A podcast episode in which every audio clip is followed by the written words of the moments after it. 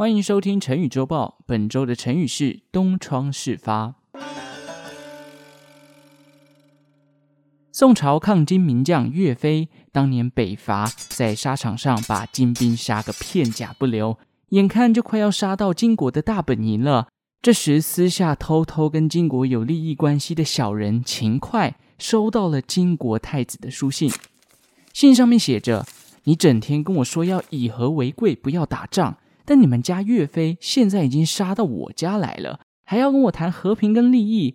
你们呐，一定要杀掉岳飞，否则免谈。秦桧当时身为宋高宗的丞相，不仅没有为国着想，反而还想着出卖岳飞，借此换取自己下半辈子的荣华富贵。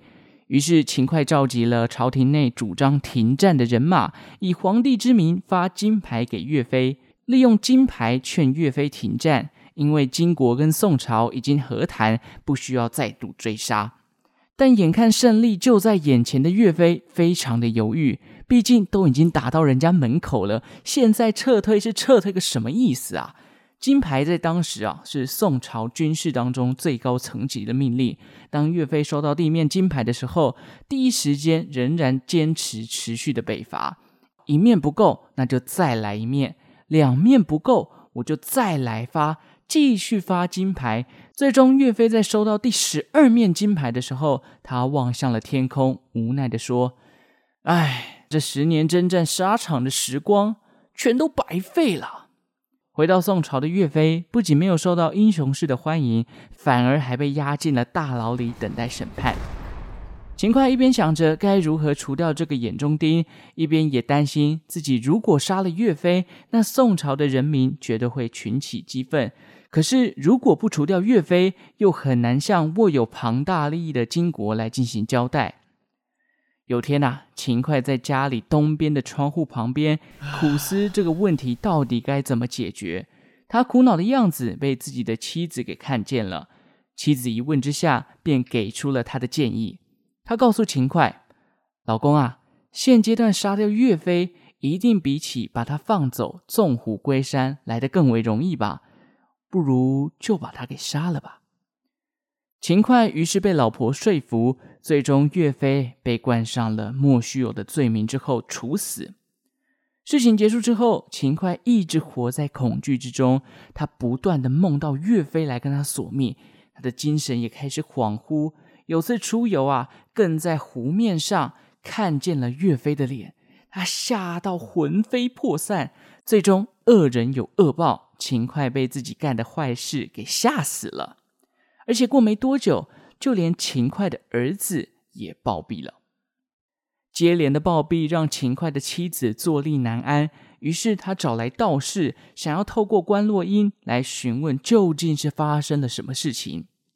这时候，道士做法在地狱中看见了秦桧正在受苦受难，道士不禁摇摇头，感叹恶人有恶报。这时，秦桧也看见道士了，他赶忙走过来，请求道士转达自己的话给妻子。道士啊，哎呀，可否传与夫人啊？东窗事发矣。这句话翻成白话文的意思是：可不可以麻烦你帮我转告我的夫人？我俩在东窗下的秘密决议，如今已经被发现了。得知消息后的妻子也吓出一身冷汗。过没多久，她也追随了秦桧的脚步，跑到地狱去接受报应了。好，以上就是东窗事发的成语典故啦。秦桧啊，真的是我从小时候就认识的坏人诶，大家还记得吗？不不知道是国文课还是历史课。只要是老师在讲课的时候，都会说：“哎，中国当地有一尊勤快的这个雕像，他只要被这个路过的民众看见，路过的民众都会对他吐口水，可见这个坏人哦，做到这种更迭那么多的朝代还被人家记住，你看他有多坏哦！啊，东窗事发，他的意思是什么呢？就在后来就演变成为了密谋的坏事被揭露，或者说恶行恶状露出马脚的意思啦。那这边呢，来造一个句子。